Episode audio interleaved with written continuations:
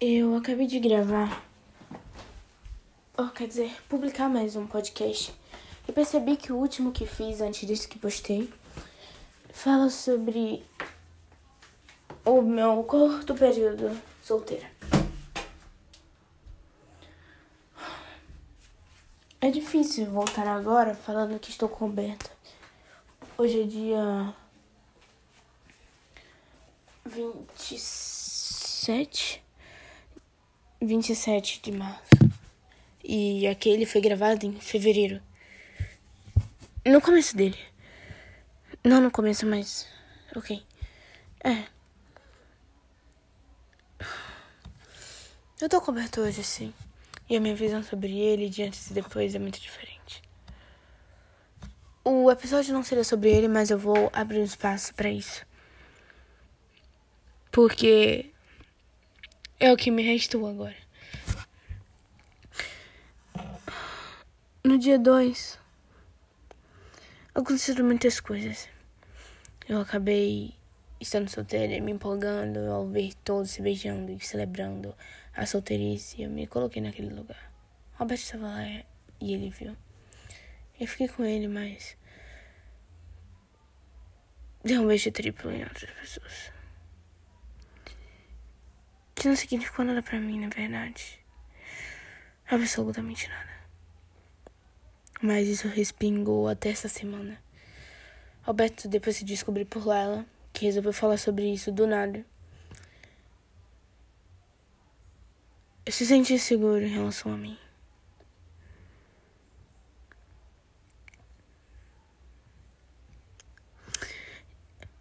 De fevereiro pra cá, muitas coisas têm mudado e foi isso que eu gravei meu podcast. Eu não gravo mais, na verdade.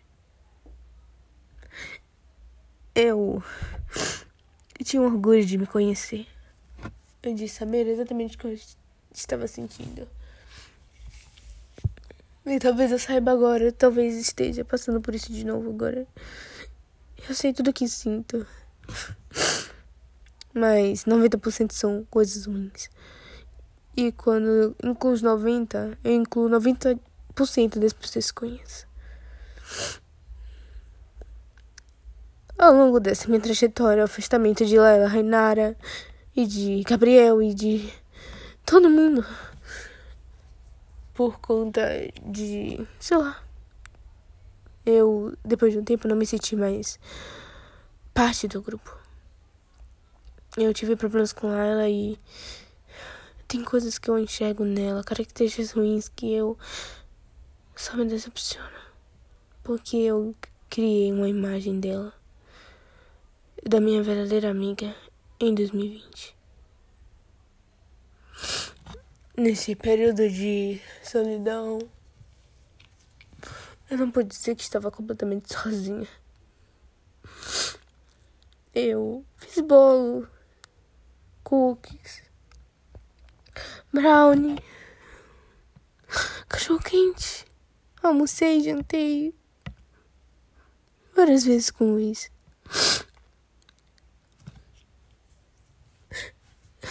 Na verdade, ele é a única companhia que eu tenho. Pra escola, na volta dela e enquanto eu estou assistindo minha aula sozinha. Pois a única pessoa que eu falo agora é Enzo, um garoto da sala, que é bem gentil, mas não posso chamá-lo de amigo. E Alberto também não tem outros para chamar. Ele fica deslocado na sala e sei disso.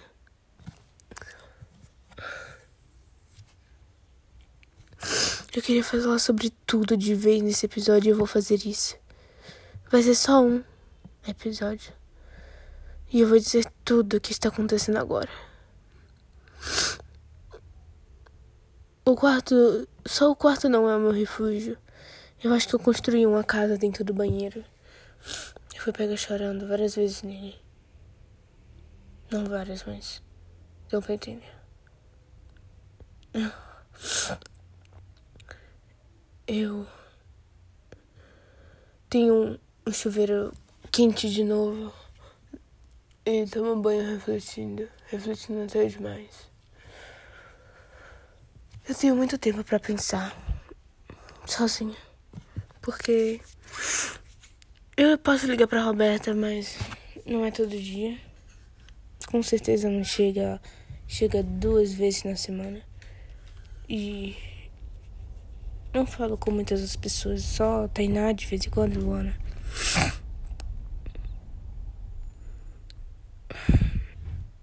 Hoje foi a prova disso. Luiz saiu pra montaria. E eu fiquei sozinho em casa. Ah, eu falo com o Ítalo também. Eu não fiz nada. Eu até iria pra Ítalo, só que ele. Só que eu não quis. Eu, minha vida toda me acostumei a estar sozinho no quarto. E às vezes eu até inventei o que fazer em casa. Eu me lembro do ano passado. Eu me lembro de começar a pintar, de começar a escrever no meu caderno de lembranças. E eu adorava isso. Eu dizia que pelo menos uma vez no dia fazer. Eu me lembro da disciplina. Eu me lembro do amor pelo estudo. Eu me lembro do da dedicação assistindo aula, mesmo dormindo em algumas. E hoje eu durmo em todas. Todas elas.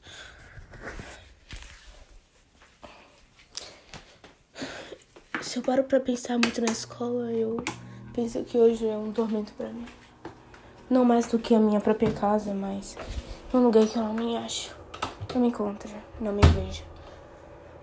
Eu não tenho ninguém para passar o intervalo junto.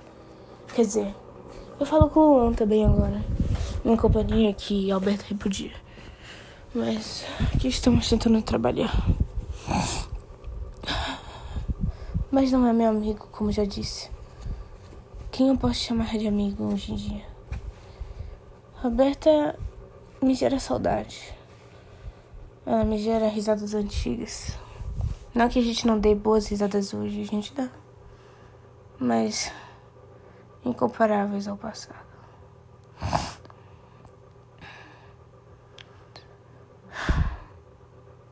Essa semana, essa semana não, semana passada, a avó de Laila faleceu. Eu ouvi um pouco sobre aquela senhora no banco, o nosso banco. Laila dizia que ela era bem alegre. Disse que um dia eu a conheceria. E que a casa dela era cheia de árvores bonitas para tirar foto.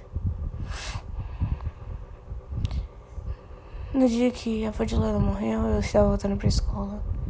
E eu não percebi que as pessoas perceberam. Eu só vim saber no outro dia, quando eu já estava na segunda aula, e quando alguém comentou na sala o porquê de Laila e provavelmente todos os fucking amigos dela, melhores best friends, não ter ido para. Eles estavam no enterro. Naquele momento eu me vi como incapaz, a pior amiga que ela podia ter. Como eu podia fazer isso? Como eu podia não saber?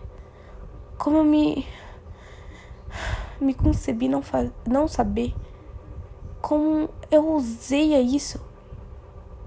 Eu comecei a ligar para Gabriel, Kimo, Rainara, perguntando um dia o que horas são. Até uma hora que Gabriel resolveu me responder. Tarde demais. Ele estava no Magalhães e eles já tinham combinado de ir juntos para isso. Roberta sabia, ela nunca me falou. Nunca não. Acho que se eu não perguntasse para ela, talvez seria nunca. No dia seguinte, eu fui pra casa de Lena. Eu mandei um texto pra ela porque eu adoro textos. E eu disse que sentia muito por não fazer nada. Porque eu queria muito fazer. Já que eu chorava toda noite pensando no nosso fim. Ela. Eu cheguei à casa dela e dei um abraço. Ana, a Trindade estava lá e eu me surpreendi com isso. Falei com as meninas e sentei no sofá. Elas conversavam e riam aos poucos sobre Harry e One Direction, e eu só olhava concentradamente para um ponto da sala, sem dizer nada, com milhões de coisas passando pela minha cabeça. A gente foi levar a até o ponto e, ao voltar, eu conversei as coisas com ela no caminho. Eu falei sobre o que estava dentro do meu coração. Eu falei que. Porque tantas pessoas boas morrem e as ruins ficam. Eu disse que a avó dela pelo menos acrescentou algo na vida dela. Amor. Mas existem pessoas vivas que só ensinam o contrário. E que estão vivendo dois anos a mais. Você sabe de que eu estou falando. Eu também tenho uma avó, a única que me restou. Eu não quero que minha mãe morra. Na verdade, eu choro muito ao pensar isso. Porque porque eu queria que fosse diferente. E na verdade eles sempre têm esperança no fundo. Lá no fundo. E eu tento esconder isso. Mas eu não posso viver atrás da mudança dela.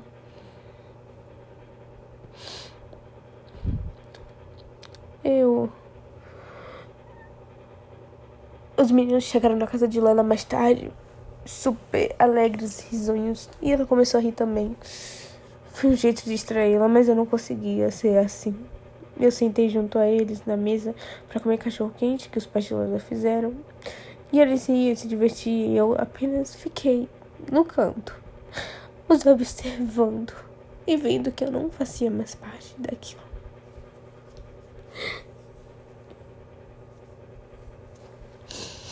Naquele momento eu também estava em luto e eu sentia ele. E eu também não me sentia mais pertencida a nada. Aqueles meninos rindo passaram um mês sem. E não, não significou tanto.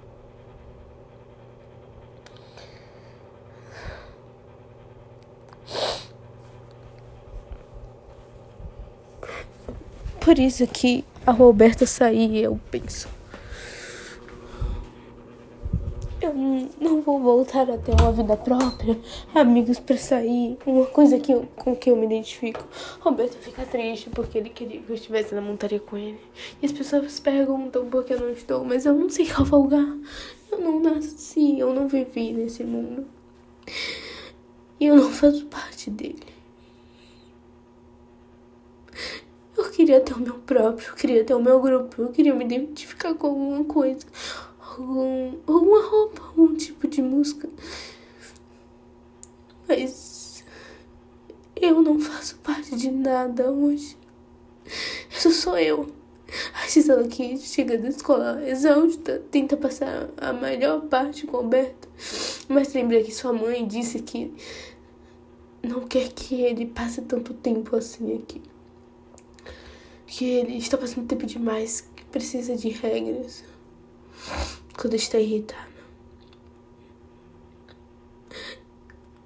Eu queria ter amigos de volta. Eu nunca passei por isso. A solidão completa eu já passei. Acho que não. Eu adorava a, a presença de Roberta quando não tinha ninguém em volta fisicamente. A dela e de Amanda. A gente nunca deixou morrer. Não naquela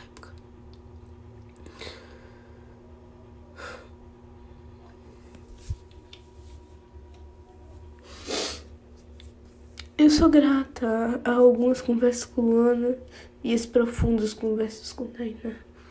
Eu posso chamá-las de amiga, mas não tanto.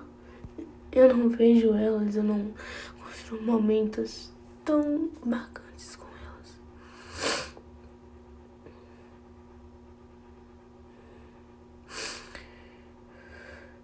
Além de meu fracasso social, eu tenho que ver o meu fracasso tão de perto. O pessoal, o mais duro e rígido. Eu durmo nas aulas quando chego da escola. Desisto fácil de aulas pro Enem, de Química, Física e outras mais.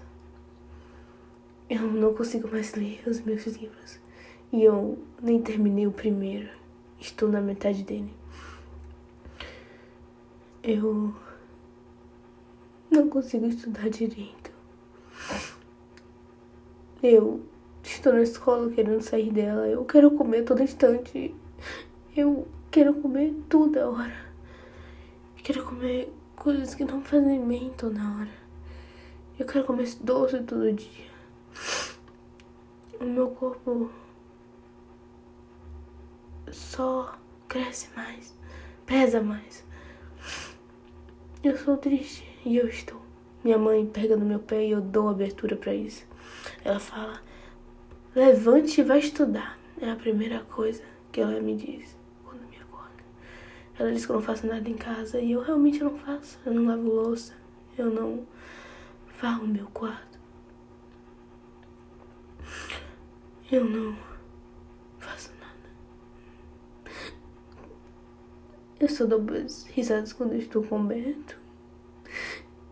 E as brigas são menos, mas significam também. Eu amo ele. E às vezes tem nuances que eu falo, ele não tem nada a ver comigo. Mas não precisa ter. Tem coisas que a gente pensa que dura pra vida toda. Gabriel dizia, eu acho que esse grupo vai durar muito. E eu falei, eu acho que não. Talvez ele esteja acostumado com as alegrias rápidas, momentâneas, que são ótimas e que são talvez as melhores que se delicie, mas passam tão rápido, sem dizer tchau. Hoje, o que eu fiz no meu dia foi assistir Netflix. Eu liguei um pouco, Ítalo me ligou e me contou algumas coisas. Eu gosto dele, mas não sou eu ainda. Não sei que tipo de roupa quero usar, eu pego a primeira no meu guarda-roupa.